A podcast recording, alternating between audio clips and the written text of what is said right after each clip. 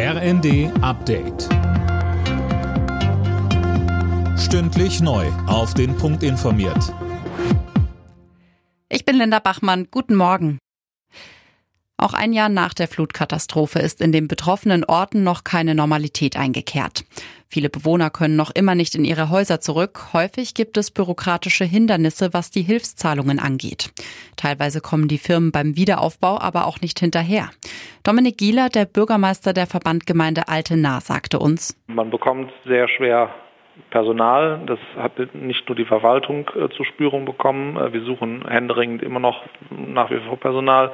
Das äh, bekommen wir auch im Bereich von Ingenieurbüros, Architekten, Statikern zu spüren. Die sind auch alle sehr ausgelastet, sodass die Abarbeitung der Schäden sich leider aktuell zieht. Die Klimaschutz-Sofortprogramme von Verkehrsminister Wissing und Bauministerin Geiwitz ernten jede Menge Kritik. Vor allem bei Umweltvertretern kommen die Pläne nicht gut an. Gisa Weber. Ja, genau. Um die Klimaziele zu erreichen, will Wissing den ÖPNV und die Radinfrastruktur weiter ausbauen.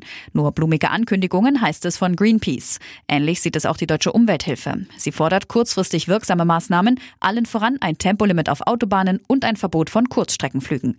Bemängelt wird auch das Paket von Bauministerin Geiwitz. Der BUND betonte, der Einbaustopp für reine Gasheizungen ab 2024 komme zu spät. Die Bundesnetzagentur warnt davor, dass sich die Gaspreise im kommenden Jahr verdreifachen.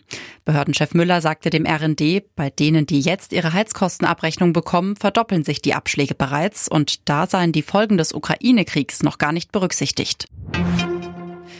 Bundeswirtschaftsminister Habeck hat sich mit Corona angesteckt. Sowohl ein Schnelltest als auch ein PCR-Test sind positiv ausgefallen. Das teilte eine Sprecherin mit. Der grünen Politiker hat demnach Erkältungssymptome. Alle Nachrichten auf rnd.de